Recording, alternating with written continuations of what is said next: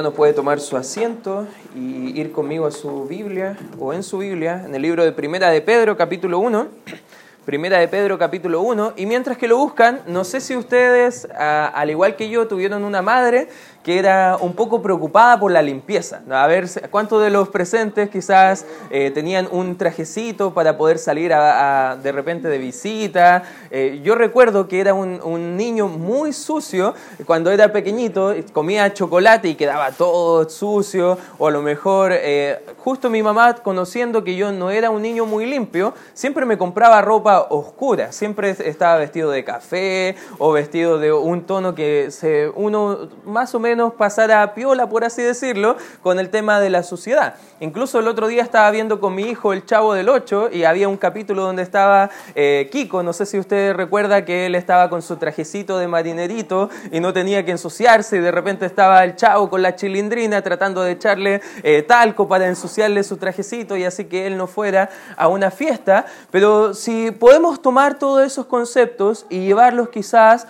a lo que la Biblia nos enseña, ¿cuántos de nosotros quizás ya al conocer a Cristo, al tener una vida nueva en Él, ser una nueva criatura, pasamos de muerte a vida, ahora venimos a la iglesia, creemos que estamos bien limpios por la sangre de Cristo y es bien hermosa esa verdad, pero si vamos afuera al mundo, podemos ver que hay un mundo contaminado. Hay un mundo que constantemente estamos luchando con mantenernos limpios. Y justo de eso quiero hablar en el libro de Primera de Pedro, cómo mantenernos limpios en un mundo contaminado. Y ese es el título del mensaje de esta semana y he puesto ahí un, un, basurero. No sé cuántos de los que sacan la basura siempre después tienen que volver y lavarse las manos, porque contamina. Y a veces en el mundo hay pecado, hay cosas que nos van a ensuciar, incluso la Biblia ocupa una palabra bien extraña que es el mundo, que esa es toda esta atmósfera anti Dios que siempre nos presiona a ser conformados a ellos, que nos está presionando a pensar como el mundo, a actuar como el mundo y a veces nosotros los cristianos vamos siguiendo la corriente de este mundo, haciendo lo mismo que los demás y terminamos contaminando también nuestras vidas espirituales. Pedro ya enfatizó en el capítulo 1, desde el versículo 3 al 12, el caminar eh, del cristiano en esperanza. Ahora que somos creyentes, tenemos una nueva esperanza en Cristo Jesús. Ya hemos pasado de muerte a vida y si tú eres creyente el día de hoy, tienes la esperanza viva de que si mueres con Cristo vas a ir a la presencia de Cristo al final de tu vida. ¿Cuántos ya tienen esa preciosa esperanza? Amén. Y los que todavía no la tienen, quizás hoy puede ser el día que tú conozcas esa preciosa esperanza, pero ahora el apóstol Pedro va a enfatizar el caminar en santidad, porque la esperanza y la santidad siempre van a ir de la mano. Y ahí vamos a estar entrando a ese, a ese concepto. No abandonen su Biblia, en Primera de Pedro va a aparecer por acá por pantalla, Primera de Juan capítulo 3, versículo 3, porque vamos a ver que la esperanza y la santidad siempre van de la mano en la escritura. Y en Primera de Juan, otro autor dice, y todo aquel que tiene esta esperanza en él, se purifica a sí mismo, así como Él, Cristo Jesús, es puro. Todo cristiano debe estar viviendo buscando la santidad. A veces nosotros creemos en el, camino de la salvación, que es por pura gracia, y damos gracias a Dios porque no, hacemos nada para ser salvos, amén.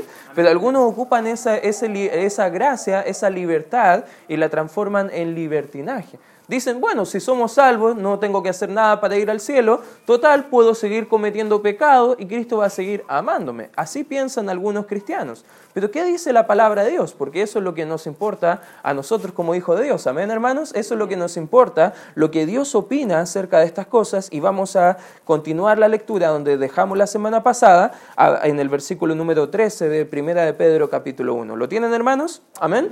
Fíjate lo que dice el versículo 13. Por tanto, entendiendo que tenemos una nueva esperanza viva, entendiendo que nuestra nueva ciudadanía está en el cielo, entendiendo que ahora somos hijos de Dios y no hijos del diablo. ¿Qué, por tanto, ¿qué debe eh, provocar en nosotros? Ceñid los lomos de vuestro entendimiento, sed sobrios y esperad por completo en la gracia que, os, que se os traerá perdón, cuando Jesucristo sea manifestado como hijos obedientes, no conforméis, eh, no conforméis a los eh, deseos perdón, que antes teníais estando en vuestra ignorancia, sino como aquel que os llamó es santo, sed también vosotros santos en toda vuestra manera de vivir, porque escrito está, sed santos, porque yo soy santo. Fíjate lo que está enseñando acá la escritura. Incluso la palabra santo, algunos creen que ahora ser hijo de Dios, no sé si alguna vez ha ido a la iglesia y has tenido familiares que no han ido a la iglesia y piensan que ahora porque tú vas a la iglesia debes ser perfecto, no debes enojarte, no debes quizás rezongar, a lo mejor si te equivocas ahí están diciendo, ay, para eso vas a la iglesia y están como enjuiciándote. ¿Te ha pasado? A mí me pasaba regularmente cuando comencé a ir a la iglesia siendo adolescente, mis padres decían, bueno, para eso vas a la iglesia, para esas cosas tú vas y dices ser hijo de Dios, pero lo interesante es que la palabra santo no significa perfecto sino que la palabra santo en la Biblia, incluso en el contexto de la palabra en el original, significa simplemente diferente. La palabra santo acá que es ocupada en la escritura en Primera de Pedro significa que nosotros, al ser hijos de Dios, tenemos una naturaleza completamente diferente. Por ejemplo, uno no esperará que el perro se comporte como un gato. ¿Cuántos entienden eso? Ya si espera que el perro diga miau, debe ir a un psicólogo, hermano. Ya no, no debe estar pensando de esa forma, porque no tiene la naturaleza correcta. Ahora nosotros somos ovejas de su prado, dice la Escritura. Ahora somos eh, ovejas. Pero nosotros queremos comportarnos como chanchitos, ensuciándonos en el lodo. Incluso en, segunda de Pedro va a tomar la ilustración de que el creyente que vuelve a su pecado es como aquel perro que vuelve a comer su propio vómito. No sé si eso suena agradable, tienen ganas de ir a almorzar ahora, ¿ven hermanos? Espero que, que no, pero es un concepto que es fácil de entender. Ahora que estamos limpios, ¿por qué buscar ensuciarnos? Ahora que somos diferentes, ¿Por qué buscar ser lo mismo que los demás? Eso está diciendo acá la Escritura. Incluso aquí mismo en Primera de Pedro, acompáñenme al capítulo 4, dice el versículo 4, a estos les parece cosa extraña, hablando de los que no son creyentes, que vosotros no corráis con ellos en el mismo desenfreno de disolución y os ultrajan más encima. ¿Qué está diciendo acá la Escritura? Si tú eres cristiano, te has dado cuenta que ahora dentro de ti hay deseos completamente diferentes hay pensamientos diferentes. Ahora tú quieres agradar a Dios, quieres vivir en santidad, pero estás en un mundo contaminado, tienes compañeros de clase que no son creyentes y tratan de animarte y empujarte a hacer las mismas cosas que ellos, tienes compañeros de trabajo donde tú estás ahí y de repente todos están hablando lisura, están hablando garabatos y cosas por el estilo, y tú como que, pucha, ya y ahí estás como luchando de hacerlo, pero por dentro te sientes mal, pero tú sabes que la, la, verdad no es lo que a Dios le agrada y estás ahí como casi reprimido porque estás en un mundo que te empuja a hacer cosas que no glorifican a Dios y al final estás ahí siendo el diferente del grupo. Recuerdo cuando yo conocí a Cristo, empecé a ir a la iglesia, iba, yo no solamente iba a fiestas, hermano, ya esto no es un testimonio bien bonito, sino que yo organizaba fiestas, ¿ya? Y recuerdo, después de conocer a Cristo, seguía yendo a, fiestas y de repente me sentía súper incómodo ahí en ese ambiente y de repente mis compañeros me decían, pero toma nomás, toma, y me pasaban ahí, y yo como, sí, sí, y hacía como que tomaba y lo botaba ahí por, en, la, en la plantita, pero me sentía pésimo. Y después de un tiempo me sentía tan fuera de lugar en eso que ellos estaban haciendo y ellos, por, por, consiguiente, veían que yo estaba fuera de lugar de lo que ellos hacían y empezaron a presionar, empezaron a burlarse, empezaron a hacerme al lado. Pero la verdad, hermanos, es porque realmente ahora ser hijo de Dios somos diferentes. No somos extraños, no somos locos, Incluso algunos nos tildan de, fenómenos, pero no, somos diferentes en nuestra naturaleza nueva que tenemos en Cristo. Ahora, lo que está diciendo acá el escritor de Pedro es que tenemos un mundo que nos rodea, que contamina todo lo que nosotros como cristianos estamos viviendo en este mundo, hay un sistema, una filosofía llamada el mundo que nos aprieta para poder hacer la voluntad del diablo y no la voluntad de Cristo. Ahora, ¿cómo? Esa es la pregunta que quiero desarrollar con ustedes. ¿Cómo, hermanos? Siendo hijo de Dios, ahora podemos mantenernos limpios. ¿Cómo ahora siendo hijo de Dios podemos seguir siendo diferentes, con limpia conciencia, agradando a Dios, pero quizás influenciando en el mundo y no siendo solamente contaminado por el mundo. Hay cinco motivaciones que nos va a dar el apóstol Pedro acá en la Escritura para mantenernos limpios en este mundo contaminado, porque no es fácil vivir en este mundo y mantenerse eh, santo en este caminar cristiano, pero sí podemos hacerlo con la ayuda del Señor. Amén, hermanos. A esas cinco motivaciones vamos a ver desprendidas de este pasaje. En primer lugar, hermanos, si quiere tomar apuntes, podemos ver que la primera motivación que nos ayuda a mantenernos limpios en este mundo contaminado es la gloria de Dios. Versículo 13 dice, por tanto, ceñid los lomos de vuestro entendimiento, sed sobrios y esperad por completo en la gracia que os, os traerá. Y fíjate la siguiente frase y subrayala por favor en tu Biblia, cuando Jesucristo sea manifestado. Ahora que somos hijos de Dios, ahora que somos creyentes, esperamos un acontecimiento que estamos todos nosotros anhelando, que es cuando Cristo venga a buscar a su iglesia. Ahora, usted puede decir, pero eso nunca ha ocurrido, por eso lo esperamos, amén hermanos. Y si no viene Cristo antes de llegar al fin de nuestra vida a buscar a su iglesia, si usted ha muerto con Cristo, va a ir directamente a la presencia a encontrarse con Cristo manifestado. Lo primero que vamos a hacer al cerrar nuestros ojos en esta tierra y abrirlos en la siguiente va a ser encontrarnos cara a cara con Cristo.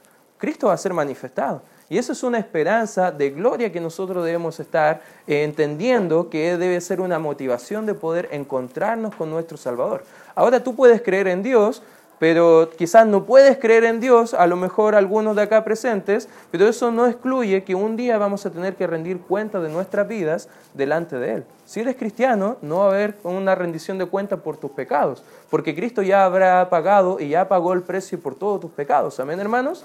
Pero sí como cristianos vamos a estar cada a cada delante del Señor, eh, rindiendo cuenta de lo que hemos hecho para glorificarle a Él con las motivaciones que Dios nos ha dado en esta tierra. Ahora va a dar el escritor algunas ideas para que podamos entender todo esto. Y fíjate lo que dice el versículo 13, dice, por tanto, ceñid los lomos de vuestro entendimiento. Ahora, la primera vez que leí la Biblia, yo pensé que estaba hablando de los lomos como hablando de la espalda. No sé si ustedes al leerlo por forma superficial, todos entienden eso, ¿cierto? Ya, ahora viendo cultura judía de aquel entonces, ¿cuántos entienden que andaban con túnicas? ¿Ya?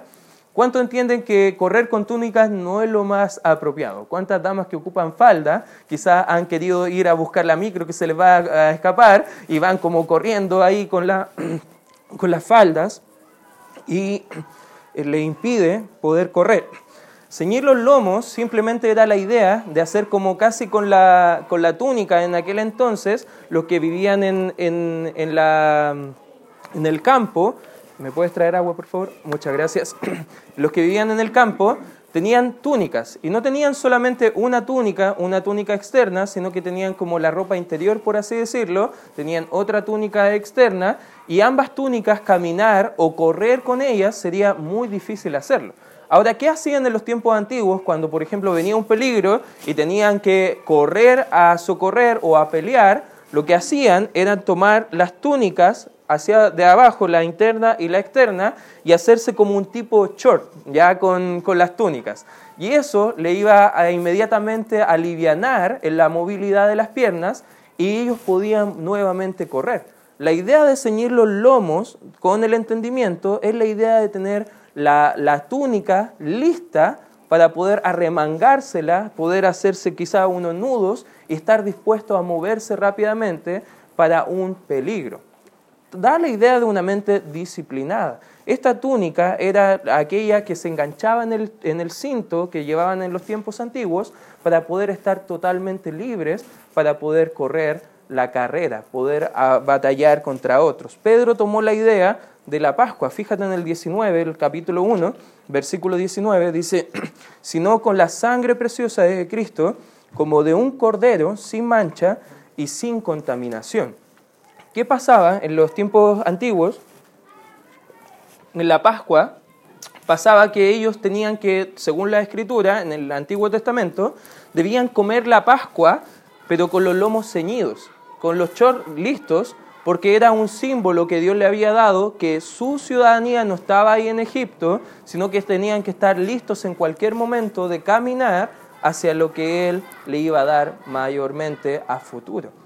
Tenían que comerlo incluso caminando, era bien extraño. Te imaginas una Pascua judía comiendo el cordero y comiéndolo como caminando por aquí, por allá. No sé si algunos de los presentes son como así, que están servida la comida y ellos están caminando para un lado y para otro. Bueno, esa es la idea que Dios le había dado acá a los, a los israelitas que tenían que comer la Pascua de esa forma. Debían estar listos para moverse. Éxodo 12, 11, anótalo y léelo en casa, porque eso es lo que va a mostrarnos el concepto de la Pascua, tener los lomos ceñidos del entendimiento, una mente disciplinada para actuar en el momento adecuado. También vemos en el versículo 13 que dice, sed sobrios. Aquí la palabra sobrio tiene la idea de estar tranquilo, estable o controlado.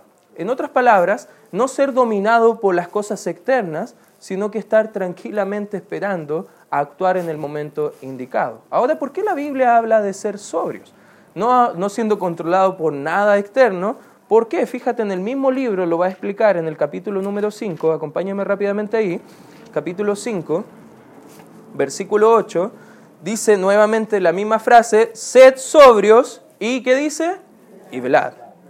¿Por qué? ¿Por qué debemos ser sobrios y andar velando, estar atentos? Esa es la idea bíblica. Porque vuestro adversario el diablo, como león rugiente, anda alrededor buscando a quién devorar. O sea, tenemos una batalla espiritual, hermanos, y no es como lo, lo, ejemplifican en otras iglesias, que tú debes andar diciendo, ¡sal, demonio! y cosas por el estilo, sino que tenemos que estar prestos a no conformarnos a la idea de este siglo. El enemigo quiere destruirte. Quizás no va a llevarte al infierno porque no puede, pero puede hacer que tu vida sea un infierno.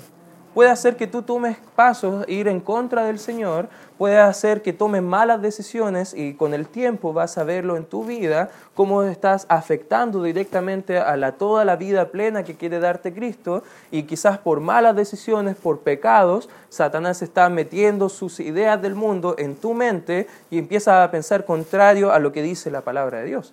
Bueno, el enemigo quiere devorar tu vida espiritualmente. El libro de, Juan capítulo 10 explica que el enemigo no viene solamente para matar, hurtar y destruir. Tenemos un adversario, por ende debemos estar sobrios, hermanos. La gloria de Dios nos anima a que podamos ver a Cristo, verle cara a cara, pero debemos estar preparados para eso. Debemos estar siendo sobrios, ceñidos nuestros lomos. Y fíjate lo que sigue diciendo acá en la escritura. Dice, y esperad por completo. Subraya por favor esa frase porque tiene la idea de tener una mente optimista. Esperar por completo significa simplemente establecer tu mente plenamente en una certeza. ¿Cuántos creen que la palabra de Dios es verdad? Amén. ¿Cuántos creen que Cristo es verdad? Amén. Entonces nuestra mente debe estar establecida por completo en lo que creemos nosotros como cristianos, que es la verdad. Y eso va a ayudarnos a que la gracia que se nos traerá cuando Jesucristo sea manifestado, podamos disfrutarlo mayormente. ¿Por qué nos juntamos semana a semana a estudiar la Biblia? Porque queremos conocer más de Dios. Amén. Queremos prepararnos para cuando estemos con Él en la gloria. ¿Por qué cantamos? ¿Por qué compartimos el Evangelio con más personas? ¿Por qué hacemos todo lo que hacemos? Es porque hay una motivación ahora que somos cristianos que darle toda la gloria al Señor. Amén, hermanos, y eso debe ser una motivación para mantenernos limpios también en un mundo contaminado. La primera razón. La segunda razón que vemos en la Escritura, no solamente la gloria de Dios, sino que también, en segundo lugar, la santidad de Dios. Versículo 14 dice, como hijos obedientes, no os conforméis a los deseos que antes teníais estando en vuestra ignorancia. Interesante, dice la Escritura que antes pecábamos por ignorancia. A ver, ¿cuántos de nosotros han creído la mentira de Satanás que hay mentiras buenas y mentiras malas? ¿ya? Creo que la mayoría de nosotros hemos dicho una mentirita piadosa, nos han dicho por ahí. Pero si vemos la palabra de Dios, mentira es pecado. Y mentira es igual de pecado que otros pecados que vemos en la Escritura. A veces como cristianos creemos la mentira del diablo, que hay pecados que deshonran al Señor y otros pecados que son como respetables. No, hermano, eso es ignorancia de lo que enseña la palabra de Dios. Pecado es lo que llevó a Cristo a la cruz a morir por nosotros. Por ende, no debemos ser de esa forma. Fíjate lo que dice el versículo 15. ¿Cómo? Ya, no somos ignorantes, ahora entendemos, somos obedientes, pero fíjate el 15, sino como aquel que os llamó es santo, sed, y aquí hay un mandato para cada uno de nosotros, sed también vosotros santos, pero fíjate en qué, en toda vuestra manera de vivir. ¿Sabes qué es lo que dice acá el escritor? Es muy sencillo de entender. Dice que como nuestro Padre es santo, ahora nosotros con una nueva naturaleza como sus hijos debemos ser igualmente santos. Y ya vimos que la palabra santo no es perfecto, por ende nos no alivianamos un poco. Ah, ya, perfecto, ya no, no debo ser el perfectito de la familia. Sí debo ser el diferente de la familia. Sí debo buscar agradar a Dios. Sí debo buscar obedecer a Dios, ser un hijo Debemos recordar que antes éramos sin conocer a Cristo. Por ejemplo, en Efesios capítulo 2, no lo busque, anótelo y léanlo en casa. Versículo 1 al 3 dice que éramos hijos de desobediencia hijos de ira, ¿cuántos se enojaban cuando los retaban los papás y salía toda la ira de adentro? Bueno, éramos hijos de ira, éramos lo, lo mismo que los demás, dice Efesios capítulo 2, versículo 1 al 3. Antes de ser hijos obedientes, antes éramos hijos de desobediencia. Romanos capítulo 1, fíjese lo que dice ahí, si me, a lo mejor me puede ayudar eh, Marita en pantalla, capítulo 1, versículo 5, también nos muestra que la verdadera salvación siempre resulta en obediencia. Fíjate, ¿y por quién recibimos la gracia? Lo mismo que estábamos hablando antes, salvación, un regalo no merecido, y el apostolado, aquí hablando del apóstol eh, Pablo, para la, ¿qué dice? Obediencia a la fe en todas las naciones por amor de su nombre. ¿Sabes qué es el distintivo de un cristiano que realmente ama a Dios? Ser obediente a Él. Muchos cristianos dicen hoy en día, yo amo a Dios, pero su estilo de vida, seamos honestos, mucha gente no quiere ir a la iglesia porque conocen algunos cristianos que no viven como Dios quiere que vivan. ¿Has conocido a alguien así? Y quizás si tú no has conocido a alguien así, probablemente mírate al espejo porque probablemente podemos ser nosotros mismos así. A menos hay de mí.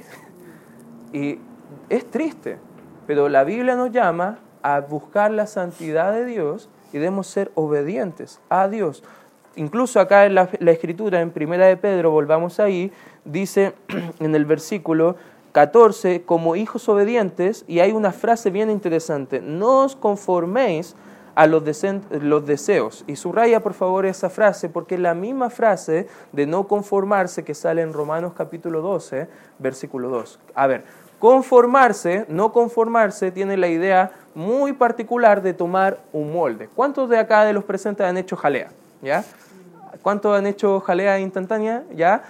Muchos de ustedes, ah, yo también he hecho jalea, aunque mi esposa no me lo crea porque en tres años no, no he preparado ninguna jalea, ¿ya? Pero hemos hecho jalea. ¿Y qué forma toma la jalea cuando se enfría? La del molde, ¿cierto? La idea de no conformarse es no tomar el molde de algo, sino que tomar otro tipo de molde. ¿Y aquí nos dice la Biblia que no debemos tomar qué tipo de molde? De los deseos de la carne, del mundo, de las cosas que van en contra del Señor. ¿Qué molde sí deberíamos tomar? Romanos capítulo 8 dice que es ser conformados a la imagen de Cristo, tomar el molde de Cristo. Ahora, siendo honestos, eso es una tarea grande, hermanos.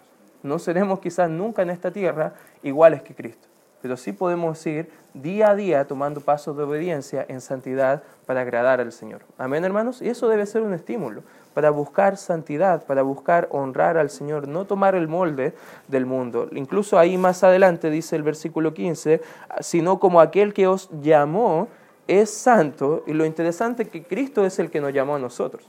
A ver, ¿cuántos de ustedes fueron hijos y cuando la, mamá los llamaba porque estaban haciendo algo incorrecto, decía, Fernanda, ¿qué estás haciendo? Oh, y ahí como que llamaron la atención y dejaste de hacer lo que estaban haciendo y comenzaste a comportarte de otra forma. ¿Sabes qué? Dios nos llamó y sabes que no solamente nos llamó, nosotros respondimos por fe a su llamado. Esto cambió completamente nuestra vida porque somos llamados ahora a ser santos hijos de Dios. Amén, hermanos.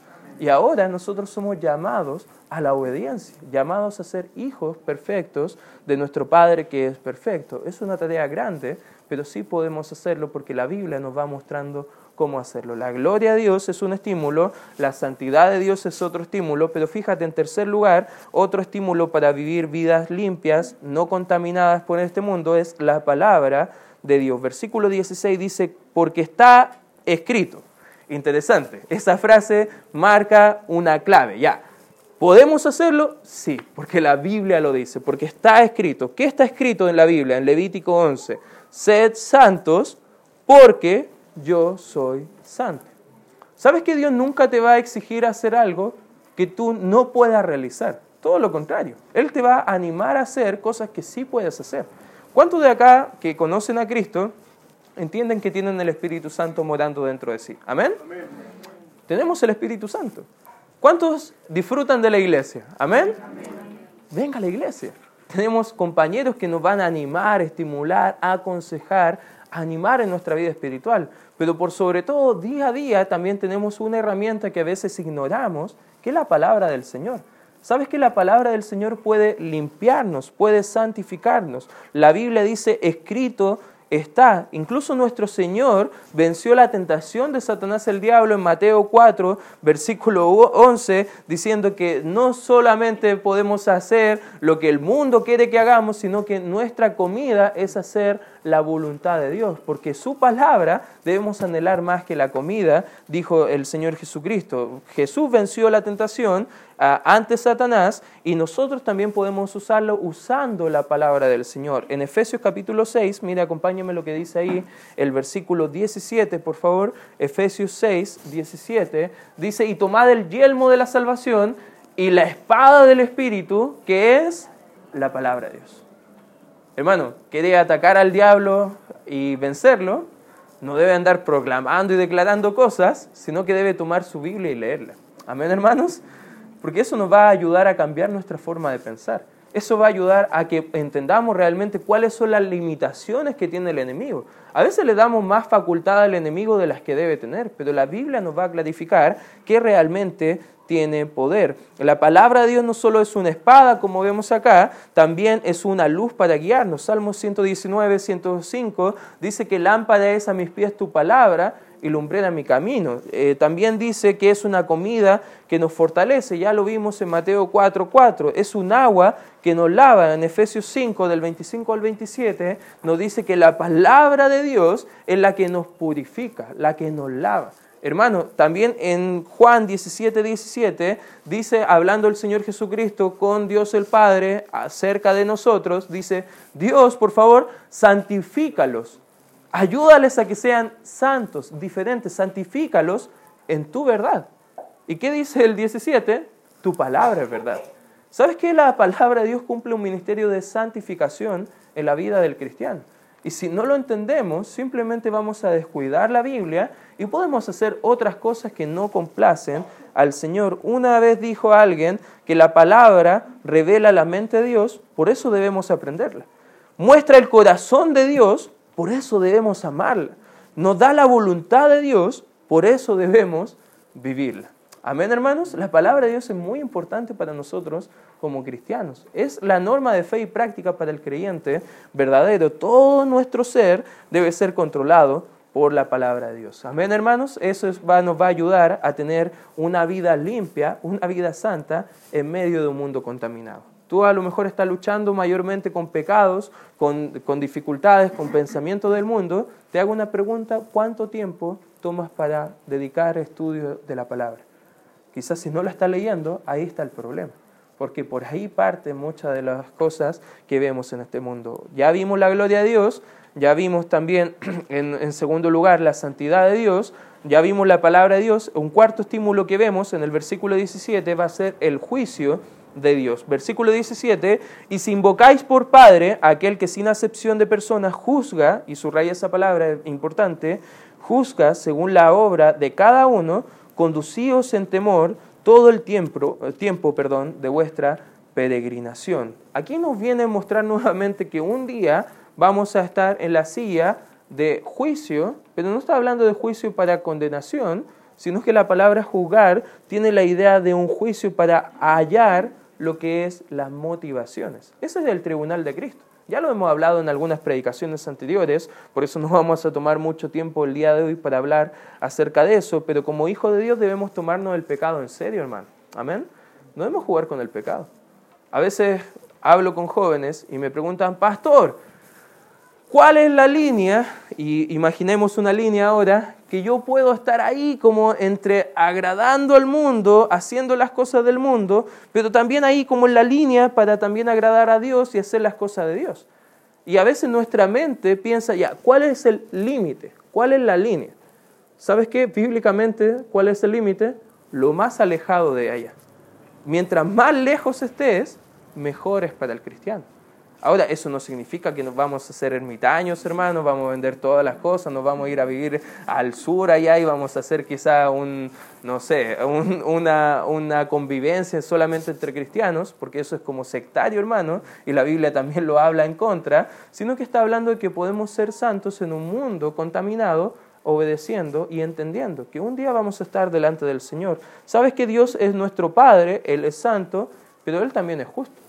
Algunos piensan, no, como Dios es amor, no va a haber ninguna condenación para nosotros, vamos a hacer lo que queramos y Dios va a pasarlo por alto. Incluso algunos creen de esa forma, pero también la Biblia nos muestra que es también un padre amoroso que disciplina a sus hijos cuando se desvían. En Hebreos capítulo 12, mira, acompáñenme por favor ahí, Hebreos capítulo 12, fíjate lo que dice el versículo 6, dice, porque el Señor al que ama, ¿qué dice? Disciplina. Y azota a todo aquel que recibe por hijo. ¿Cuántos de los presentes, ya para hacerlo más personal, eh, desobedecieron alguna vez a sus padres? A los que no levantaron la mano son unos mentirosos, ya, ya pillamos su pecado. Muchos de nosotros. ¿Cuántos de los que desobedecimos a nuestros padres, nuestros padres nos dijeron, bien, estás desobedeciendo, toma una recompensa? ¿Fue así? Quizá un reto, quizá alguno dice, no, pastor, más que un reto, ya más que un reto, sacando la correa a lo mejor o cosas por el estilo. Ahora uno puede decir, nuestros padres no nos aman. ¿Quién podría decir eso? Y si alguien pudiera decirlo acá presente, tenemos un Dios que sí nos ama. Y Él no hace disciplina o no nos da disciplina solamente por mero capricho. Él porque nos ama quiere volvernos al camino el amor de Dios debe ser un estímulo grande para nosotros de poder estar en una comunión íntima con Él, disfrutando. A veces los hijos cuando se portan bien, a ti te agrada como padre, ¿cierto? Te sientes bien como padre o como madre y te gustaría que se comportaran así.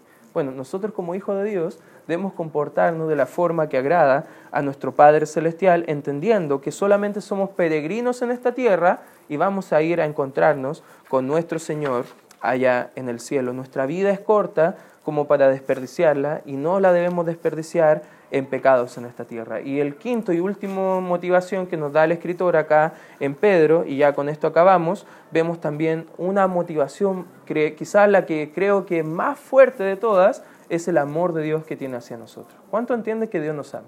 Amén. ¿Cuántos entienden realmente eso?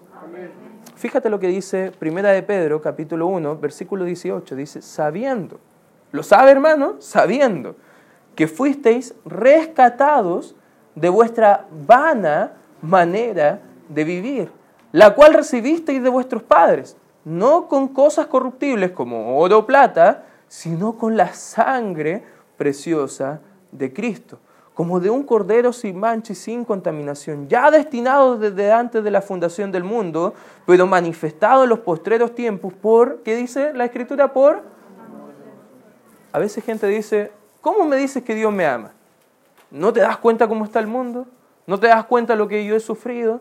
¿No te das cuenta que hay delincuencia y va creciendo? ¿Que hay desigualdad? ¿Que hay hambre? ¿Cómo podemos creer en el amor de Dios? ¿Sabes qué? La respuesta que da la Biblia acerca del amor real de Dios es la cruz de Cristo. Si nosotros miramos la cruz y vemos solamente un Dios castigador que no nos ama, realmente no hemos entendido nada de lo que dice la Biblia. Romanos 5.8 dice que más Dios muestra. ¿Cómo muestra su amor? Más Dios muestra su amor para con nosotros. A ver, ¿cuántos entienden esto? Que Cristo murió por nosotros. ¿Cuándo? Aún siendo pecadores. ¿Cuántos merecíamos que Cristo muriera por nosotros? Ninguno de nosotros. Pero Él nos amó tanto que entregó su vida por nosotros. Él nos rescató. Él no nos rescató con algunas obras, con dinero, no, Él rescató con su propia sangre. ¿Sabes que Dios te ama tanto que ha dado a su Hijo a morir por nosotros los criminales que le llevamos a la cruz? Quizás habrá algún loco que acá podría entregar a su hijo para que lo mataran por otro, pero quizás por un familiar, por un amigo, pero nunca por un enemigo. ¿Sabes lo que hizo Cristo? Murió por nosotros, aún siendo nosotros enemigos de Dios. Eso es amor, hermano. Eso es un amor que quizás tú no puedes comprender a cabalidad. Pero es lo que nos va mostrando la Biblia. Versículo 21 dice, y mediante el cual creéis en Dios, quien le resucitó de los muertos y le ha dado gloria, para que vuestra fe y esperanza sean en quién? En Dios. Habiendo purificado vuestras almas por la obediencia a la verdad mediante el Espíritu, para el amor fraternal no fingido, amaos unos a otros entrañablemente de corazón puro, siendo renacidos, no de simiente corruptible, sino de incorruptible, por la palabra de Dios que vive y permanece para siempre. Porque toda carne es como hierba, y toda la gloria del hombre como flor de la hierba, la hierba se seca y la flor se cae, mas la palabra del Señor permanece para siempre. La ilustración que ocupa acá es muy sencilla. En el imperio romano de aquel entonces, algunos creen, algunos estadistas creen, que había más de 60.000 esclavos en el imperio. De esos 60.000 esclavos, la única forma de ser libertados para dejar de ser esclavos era que o un, uno, él pudiera eh, recolectar dinero suficiente para pagar su precio y así su, amo le dejara libre, o dos, que alguien más, otro amo, pagara su precio para darle carta de libertad pero él no podía ser libre por sí mismo. Ahora, si vemos eso en nuestra propia vida espiritual, antes de conocer a Cristo, nosotros éramos esclavos del pecado. Nosotros no teníamos libertad, no podíamos decidir, simplemente hacíamos lo mismo que los demás. Pero ahora Cristo pagó nuestro precio con su propia sangre. Eso es una preciosa verdad, hermano. Y no solamente eso, sino que nos quitó de nuestro antiguo amo, el diablo del mundo, y nos transportó a un nuevo, a un nuevo amo que no nos exige nada, todo lo contrario, dice que nos da una nueva libertad para poder vivir para Él, amarle y servirle. Eso es amor, hermano. Y eso es lo que Cristo muestra en este tramo de la Escritura, que nos debe dar motivación para vivir por amor a Él y no por temor. Los cristianos que viven en temor es simplemente porque no han entendido el amor de Cristo. Y la Biblia nos va a hablar muchísimo. Cinco motivaciones que nos pueden dar para vivir en un mundo contaminado. Hermano, ¿está luchando con pecado? ¿Está luchando con la corriente del mundo? Amén. Hay cinco cosas que podemos ver en nuestra vida para poder vivir vidas limpias, amando a Dios, sirviéndole a Él y llevando a otros a conocerle a Él. Vamos a orar. Gracias Señor por este tiempo estudiando tu palabra. Bendice Señor todo lo que hagamos en esta hora y te damos toda la honra y la gloria de vida a tu nombre. En el nombre de Cristo Jesús oramos.